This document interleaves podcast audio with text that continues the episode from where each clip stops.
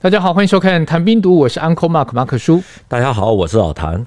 最近发生一件全球瞩目的事件哦，老谭应该不用说，就是俄罗斯出兵乌克兰。那在这当中呢，北京跟华盛顿的态度，我觉得受到一定程度的关注，尤其是北京，因为他跟俄罗斯，然后跟乌克兰也都有一定程度的往来。老谭你自己怎么看？俄罗斯出兵乌克兰，这是国际大事，很多专家会分析啊，所以轮不到我们来说。那所以我们今天来讲一点考古的，就是发生在一九六零年代、七零年代那个时候，中苏交恶，苏联在中苏边境还有蒙古国大量驻兵，然后中国则是在内蒙还有华北。新建的人工山，如果要开打的时候呢，这些属于要塞性质的人工山，啊，就要负责阻止苏联的钢铁洪流前进。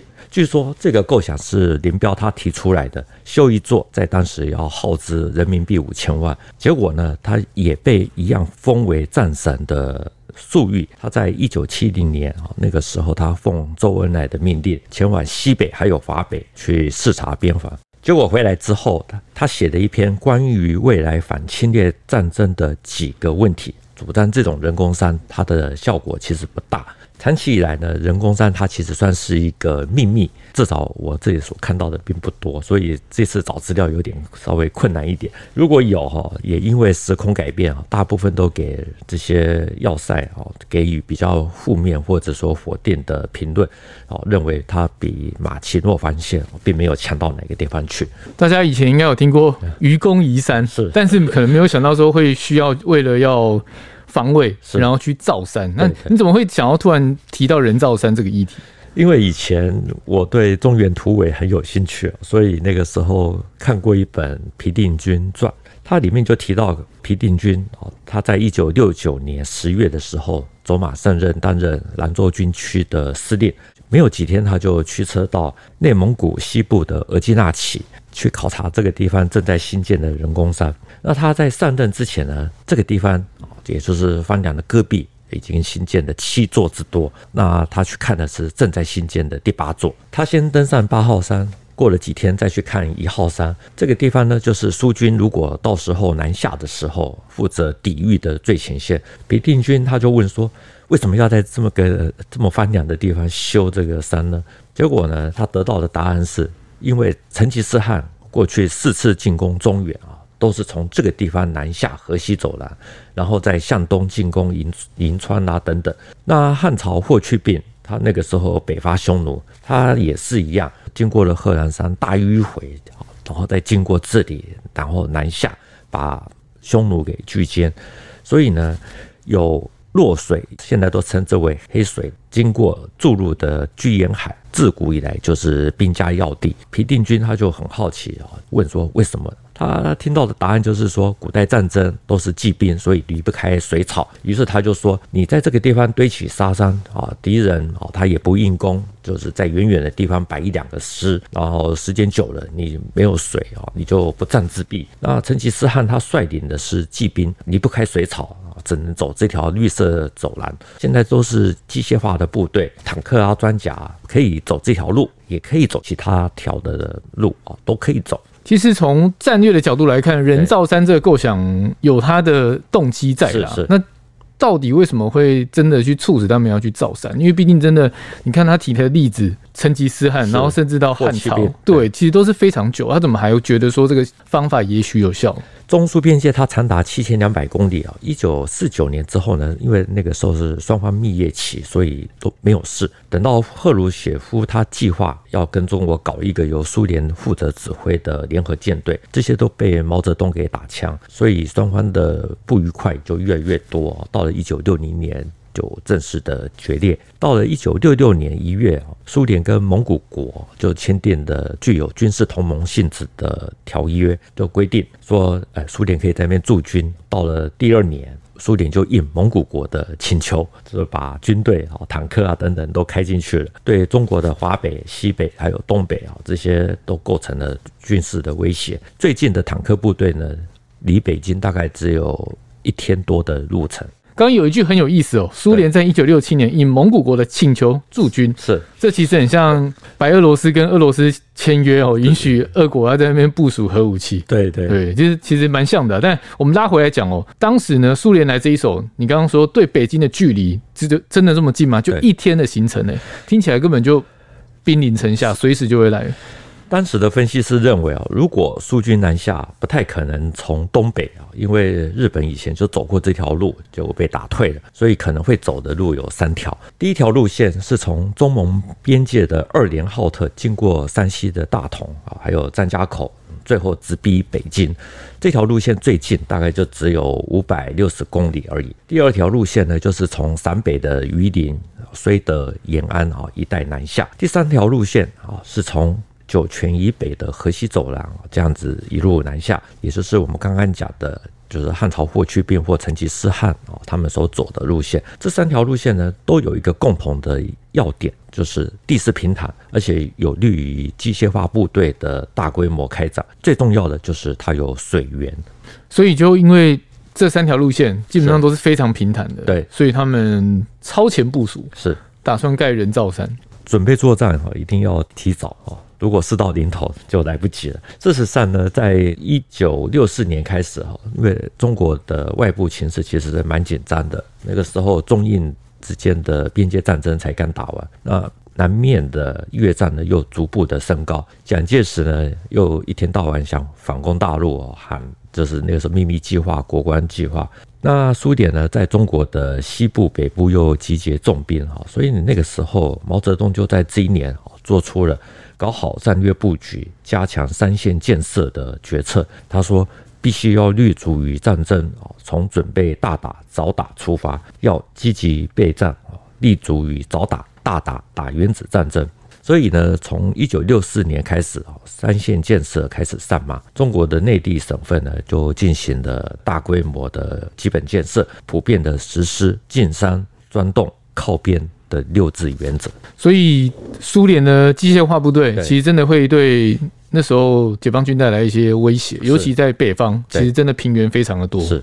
有去过内蒙古草原的，你有去过吗？应该有，有去过的应该都可以感受到，就是那边是一马平川，所以呢，北方的确是非常的难以防守。这个也是为什么古代要修筑万里长城，也要天子守边，就是国都一定要立于看是哪个方向啊，就是由皇帝来坐镇。为了要强化防御能力啊，那个时候还仿效了新疆生产建设兵团啊。也就是在一九六零年代的末期，搞了一个北京军区内蒙古生产建设兵团啊，那这个兵团现在已经不见了啊。至于我们今天说的主题是人造山啊，这个是在一九六五年的一月，那个时候中共中央军委办公室啊。他们决议要成立五个修建人造山的小组，现在天津啊，还有江苏北部啊找试点。到了第二年呢，不断的开会讨论。一九六八年的二月，经过毛泽东还有林彪的批准，就决定要开始下达了新建人造山的技术方案。这些人造山呢，是要负责。保卫平原交通枢纽，还有一些战略要点或者是大城市。如果我们说每一座山它的火炮的射程，假如有二十公里的话，其实合起来它的涵盖范围就会有大概四十到五十公里。所以那时候刚提到那个皮定均，他就是去看这些人造山的，算是验收吧？对对对。我们前面提到内蒙戈壁啊，这个是一马平川。林彪呢，他就是想在额济纳旗到酒泉这一段的戈壁啊，这个交通要道新建这些要塞山。那两座之间呢，距离不能太近，这样子炮火才能够交叉。山与山之间呢，要有连结工事。除了有远程大炮之外呢，还有布置一些反坦克武器啊、高射炮啊等等。所以呢，如果到时候这些要塞山呢，它没办法阻击。苏军的话，布置在里面的这些炮兵呢，他们也必须要留在敌后打游击。到了一九六五年开始啊，一直到一九七一年，一共完成了七座，据说每座造价大概就是五千万人民币，花费其实还蛮多的。可见打仗真的就是要很花钱，对，准备作战也是要钱。在一九六零跟一九七零年代，对，那时候解放军为了要抵挡北方的苏联哦，开始人造山。是，单单在内蒙古的西部就一口气完成了七座，对，我觉得大家一定很好奇说，这么浩大的工程，后来有发挥作用吗？我们前面提到，那个时候担任兰州军区司令的皮定均，他对功效其实是有质疑的，所以他去看的时候，因为已经到七座，所以就把该改善的地方再略加改善。至于八号山，他就直接喊停，要求说人造山是向地面上面堆积，那他要求朝地，就是朝下面挖，那可以节省水泥还有新建的人力。结果呢，他就被打小报告，因为这些地点是毛泽东亲自选定的。等于违反上级的命令 是这个概念，这样。那皮定均是谁啊？因为这个在我们节目当中算是第一次提到，对，可以把毛泽东的决定给咔掉吗？我们之后有机会说中原突围的时候，一定会提到他。不过呢，皮定均他的影响力啊，毕竟只是在兰州军区。至于北京、天津啊等等啊，这些也有新建，所以要全面性的喊停，真正发挥影响力的，应该还是粟裕。熟悉军事的朋友应该都知道，他在国共内战里面占有相当重要的地位，所以在所有的大将排名里面呢，他是第一。很多人甚至认为说，他的指挥天分比林彪还要高。所以粟裕讲话是比较有分量了。我们讲白一点就是这样。那为什么会找到他呢？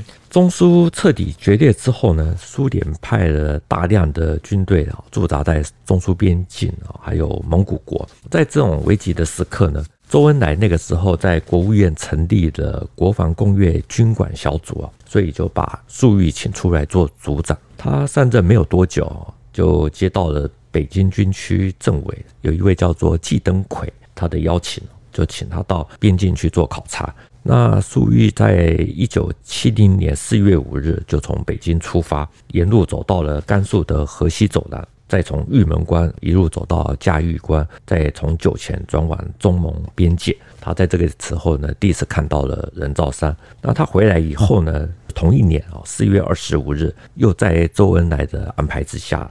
再走了一次，啊，这次还加码考察了包头啊、呼和浩特啊、张家口等等，所以可以说是以他的丰富的战争经验啊，应该可以看得出啊哪一些有问题，哪些没有问题。等于粟裕前后算下来走了两趟，对，然后第二趟其实走的非常久，因为你说总里程大概超过七千公里，对？对对，所以他后来有觉得不合适吗？对，因为他越看越觉得不对劲。他觉得在荒凉的戈壁滩哦，建这种人造山就好像是孤悬的小岛。一些回忆文里面有提到，就是粟裕他的地理空间观念非常的强，非常爱看地图，所以他认为说，现代战争里面呢，面对苏联最擅长的宽正面大纵深的进攻，这种攻势呢，不会比法国的马奇诺防线好到哪个地方去，更何况呢？他认为现在苏联的坦克呢，经过了长时间的更新换代啊，威力比二战的时候呢强大太多了。而且苏联还有比中国更强的空军，只要他们发现了这些人造山的秘密，很容易把它整个摧毁。到时候这些山不但没办法起到抵抗的作用，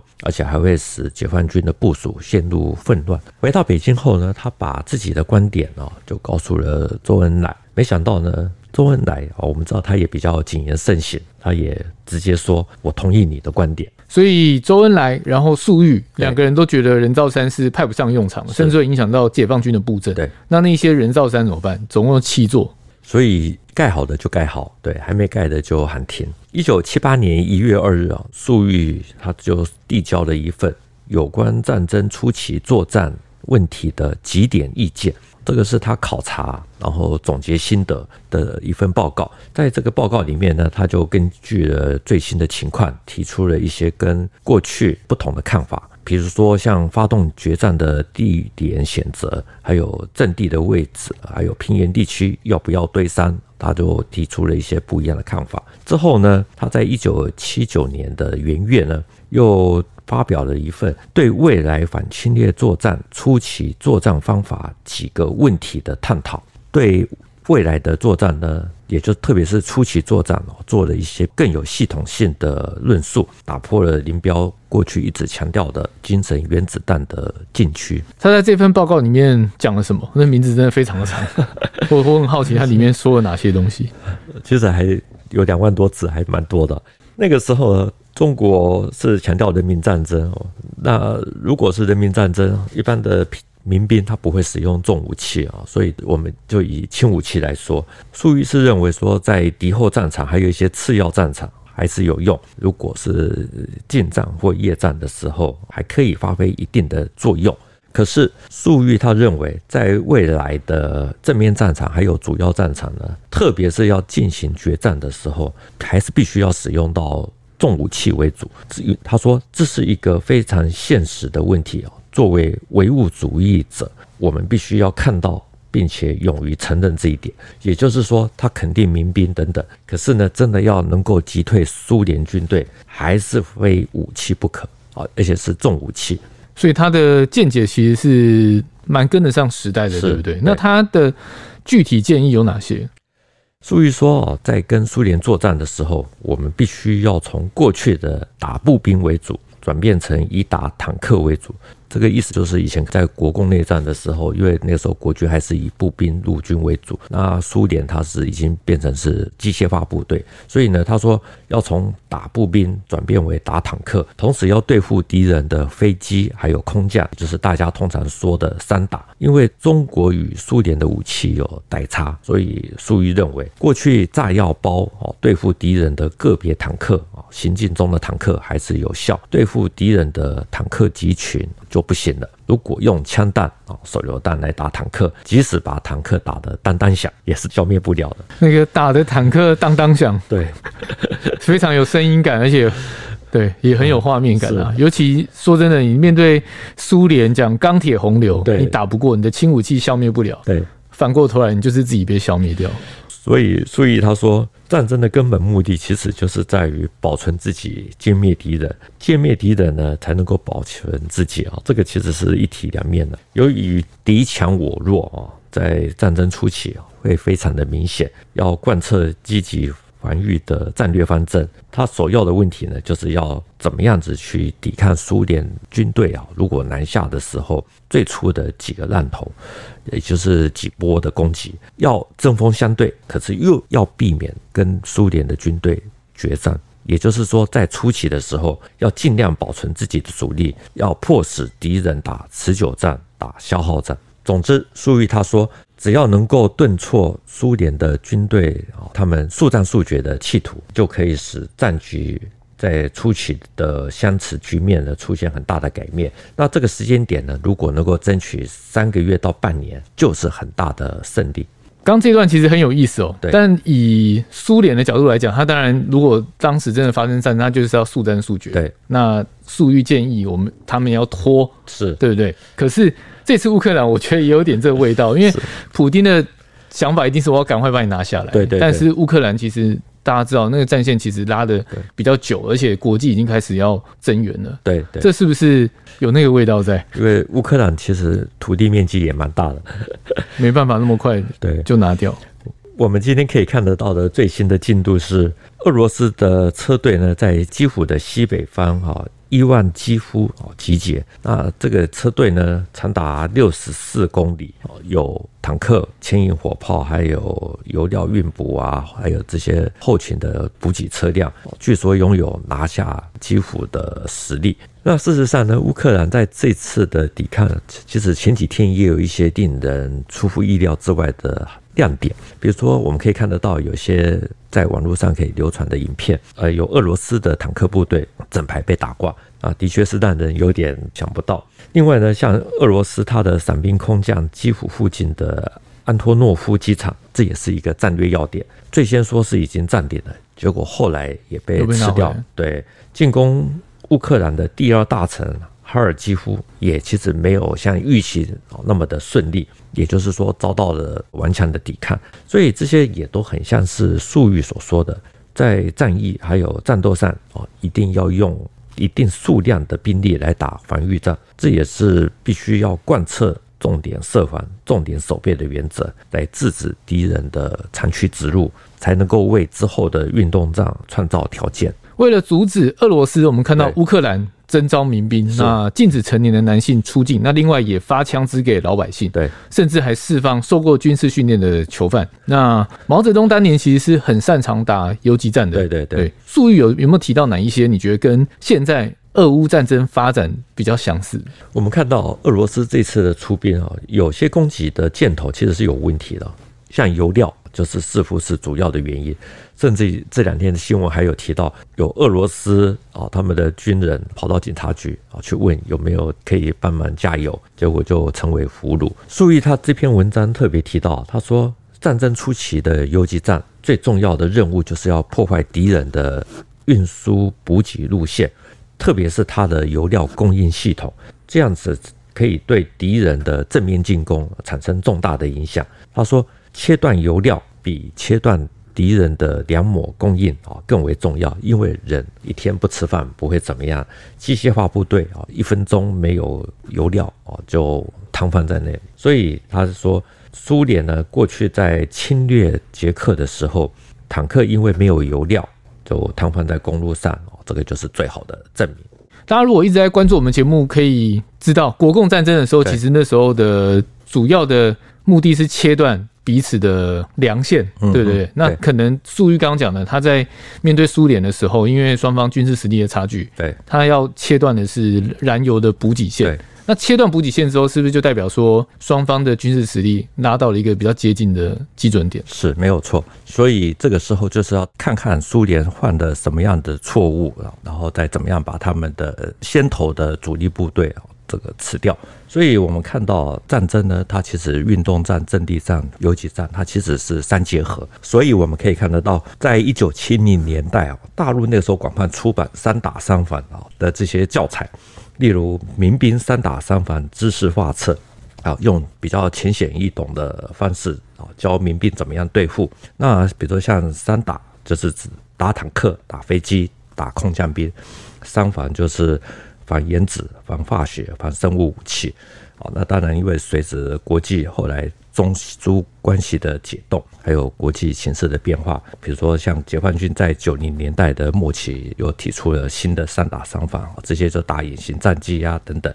像俄罗斯这次的出兵，空优并没有完全的掌握，可是我们也还没有看到他们出动逆中的。苏凯五十七啊，如果有出动啊，到时候乌克兰要怎么样子三打三防，其实也是一焦点。照这样看来，刚提到那个三打三防，其实最终还是回到了人民战争的一个形态。是，的确如此啊。所以像这次乌克兰发放枪支给老百姓、给民兵，我们也可以看得到，有些媒体其实是很用力的在大家琢磨在这一点。说乌克兰的民兵有多么的英勇，说甚至有十三万的民兵返回他们的家乡啊，要打保卫战，甚至于像制酒厂啊也改做汽油弹。对于这些报道呢，很多人其实都大声叫好。那我就想到说，过去其实在抗战的时候，我们对游击战比较轻忽的啊，甚至有的认为是没有什么在打，所以。也可以知道，就是时空改变了以后呢，突然之间啊，因为现在又比较急转弯，我也在思索说，这种游击战到底有没有效？老谭在想，游击战到底效果如何？但我觉得大家可能都会在思考一个问题，就是乌克兰跟。俄罗斯对，其实可以竞争到这个阶段，对，也是比较出乎大家意料之外。我们可以其实可以凭良心讲，是是是，因为俄罗斯在苏联解体之后呢，它的经济没有搞上去，所以很多武器其实是没有更新，在。这次的战争里面呢，就出现了这些窘态。其实乌克兰自己本身也是啊，他拆除了前苏联留下来的核武器。如果那个时候他留下了几枚，就不会有今天。另外呢，他们也把很多当时前苏联的军工武器的家底、技术啊等等，都卖给中国。卖了以后得到的钱也没有用于真正的经济的投资建设，所以整个的国民所得啊，到现在为止其实也是只有还不到四千美元。那国土又那么的大。你又没有足够的经济的实力去支撑你的国防，当然就演变出今天的结果。这一集呢，老谭聊到解放军当初为了防止苏联入侵，堆了七座的人造山。当然，后续的一些分析啊，尤其粟裕的部分，我觉得大家可以好好的去品味一下啦。对，尤其呢，如果你想要去看透彻这一次俄罗斯入侵乌克兰的动机，当然还是要用客观一点的角度，不要被媒体或是社群平台牵着走，才能够有一个客观的看法。对对，有的时候敌人的敌人就是朋友。所以在中苏交恶，还有后续的一连串的改变，其实我们都可以看得出来，整个国际局势其实就是充满着现实主义。对啊，国际局势一变，对，昨天的敌人可能今天就变朋友。是对，当然我们要再次强调，我们是真的不鼓励战争，我们崇尚和平，这是节目一贯的态度。所以也希望战火能够早日的平息。是对，这一期的节目就到这边，谈兵读武，新闻与历史的汇流处，军事是故事的主战场。只取一瓢饮，结合军事历史跟人文的节目，除了在 YouTube 上可以观看，在底下留言交流之外呢，也能用 Podcast 收听。欢迎听众到 Apple 的 Podcast 给我们留言以及五颗星的评价。再次谢谢老谭，谢谢大家，我们下次见，拜拜，拜拜。